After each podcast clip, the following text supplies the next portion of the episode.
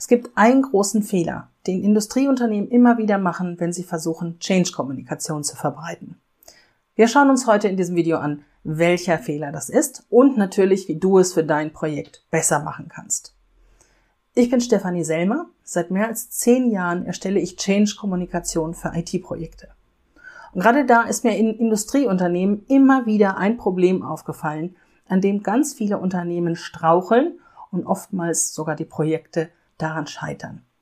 Was bedeutet das? Also gerade Industrieunternehmen haben massive Probleme, wenn es um ihre Change-Projekte geht. Und das Schlimme ist, viele Unternehmer merken das noch nicht einmal. Die Probleme, die daraus entstehen, die führen sie nicht auf das Change-Projekt zurück, weil gerade in der Industrie oftmals hinter vorgehaltener Hand Kritik geübt, ausgeübt wird. Und das heißt, die Mitarbeiter und Mitarbeiterinnen, die gehen in Widerstände, wenn ihnen das mit dem Change-Projekt nicht passt. Die erzählen sich dann hinter vorgehaltener Hand, dass alles nicht so gut läuft.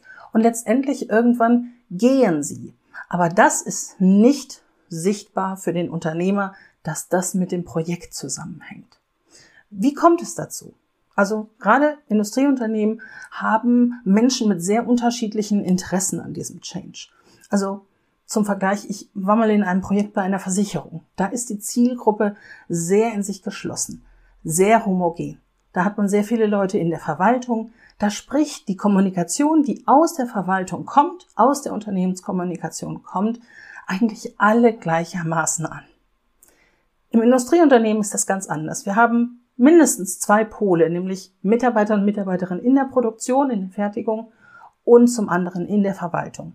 Wenn jetzt die Kommunikation aus der Verwaltung kommt mit der Sprache, die dort gesprochen wird, mit den ganzen Worten, die genutzt werden, möglicherweise mit Buzzwords und eigentlich auch mit der ganzen Stimmung, die dahinter steckt, da komme ich gleich nochmal drauf, dann kann die in der Produktion kaum ankommen. Was, was meine ich mit der Stimmung? Wenn es um IT-Projekte geht, dann sind es meist irgendwelche Digitalisierung, irgendwelche Software, Hardware-Erneuerung, Dinge, die den Menschen in der Verwaltung tatsächlich das Leben leichter machen. Oftmals freuen die sich sogar darauf, was da jetzt in den nächsten Schritten passiert. In der Produktion hingegen kann man da schon mal Sorge haben. Entweder hat man gar keine Verträge mit, weil das so weit weg ist, dass man sich darum gar nicht kümmert. Dann ist es einem relativ egal. Das ist in dem Fall sogar noch der beste Fall.